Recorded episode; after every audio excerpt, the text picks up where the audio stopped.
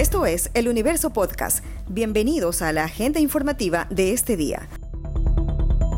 Hoy es el lunes 27 de diciembre de 2021, Día Internacional de la Preparación ante las Epidemias. Lo saluda Juan Pablo Pérez.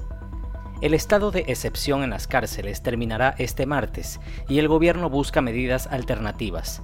Con este estado se dispuso la movilización de policía y Fuerzas Armadas para reforzar y restablecer el orden y control de todos los centros penitenciarios del país. Tras un análisis de la situación actual, el Gabinete Sectorial de Seguridad decidió que las Fuerzas Armadas continúen proporcionando seguridad en el perímetro de los centros de privación de libertad. Además, respaldarán a la policía en los controles de armas.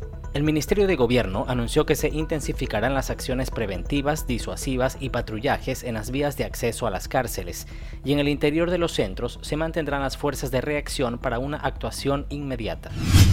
La variante Omicron del coronavirus motiva a reforzar la protección, mientras que la exigencia para vacunarse solicitando el carné en sitios no esenciales también obliga a hacerlo. Aquello se evidenció durante el feriado en ciudades como Guayaquil y Quito. Quienes no se habían vacunado por enfermedad, periodo de gestación o porque simplemente no querían hacerlo, acudieron a los vacunatorios. Una ciudadana de 38 años contó que se vacunó porque desde mañana le pedirán el carné en su trabajo. En Quito, algunas personas comentaron que les preocupaba la nueva variante y por eso acudieron incluso con sus hijos menores de edad a vacunarse. Además, dijeron que temen que se impongan nuevas restricciones ante el aumento de casos. Diez personas resultaron heridas luego de que la camioneta en la que viajaban sufrió un siniestro vial en la vía Montecristi-Porto Viejo, en la provincia de Manabí. El vehículo se volcó porque aparentemente perdió pista. El jefe del cuerpo de bomberos de Montecristi, Ricardo Lucas, indicó que no todos los heridos tenían lesiones de consideración, pero para descartar alguna dolencia interna fueron trasladados hasta los hospitales Rafael Rodríguez Zambrano y del IES en Manta. Entre los lesionados y heridos se encontraban tres menores de edad. Algunos ocupantes del vehículo sufrieron fracturas. Las personas viajaban desde el cantón 24 de Mayo con dirección al barrio Cristo Rey en Manta. La venta de años viejos en la tradicional calle 6 de marzo se desarrolla sin aglomeraciones en estos últimos días antes de fin de año. Las familias pudieron recorrer las más de 15 cuadras en el sur de Guayaquil, donde se desarrolla la exhibición y venta de monigotes, incluso en la noche. Artesanos indicaron que están contentos porque no se prohibió la venta de sus monigotes. Recordaron que el año pasado se quedaron con casi el 50% de los muñecos elaborados sin poder vender debido a aquella prohibición y ahora buscan recuperarse.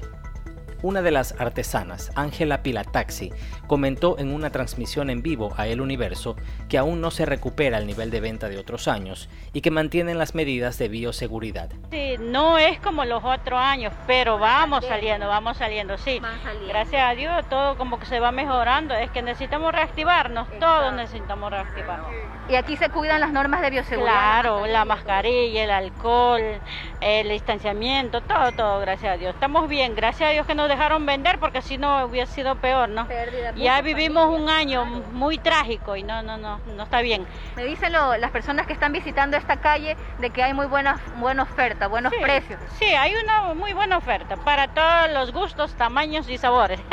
en el norte de la ciudad, frente a los cangrejales de Sauces 8, también se venden monigotes de personajes como Madagascar, Cazafantasmas, Pokémon, entre otros. Los precios van a partir de 20 dólares los medianos, incluso se hacen muñecos bajo pedido. Esta noticia ha estado entre lo más leído de eluniverso.com en las últimas horas. La corriente del río Jubones, en El Guabo, provincia de El Oro, arrastró a José Salas Camacaro, de 36 años, quien perdió la vida tras rescatar a un niño de 6 años que se estaba ahogando. El hecho sucedió el sábado y su cuerpo fue encontrado el domingo. Él había llegado a Ecuador de hace menos de una semana desde Perú e iba en camino a su natal Venezuela, junto a su esposa Maylin Sánchez y sus tres hijos. Entre lágrimas, ella contó que su esposo le había comentado su deseo de ir a morir en su tierra. Varias personas organizaron una colecta para prestar ayuda económica a los familiares de la víctima. Pidieron a las autoridades que se agilicen los trámites para la repatriación del cuerpo del ciudadano extranjero. Esto fue lo más destacado de la jornada. Hasta la próxima.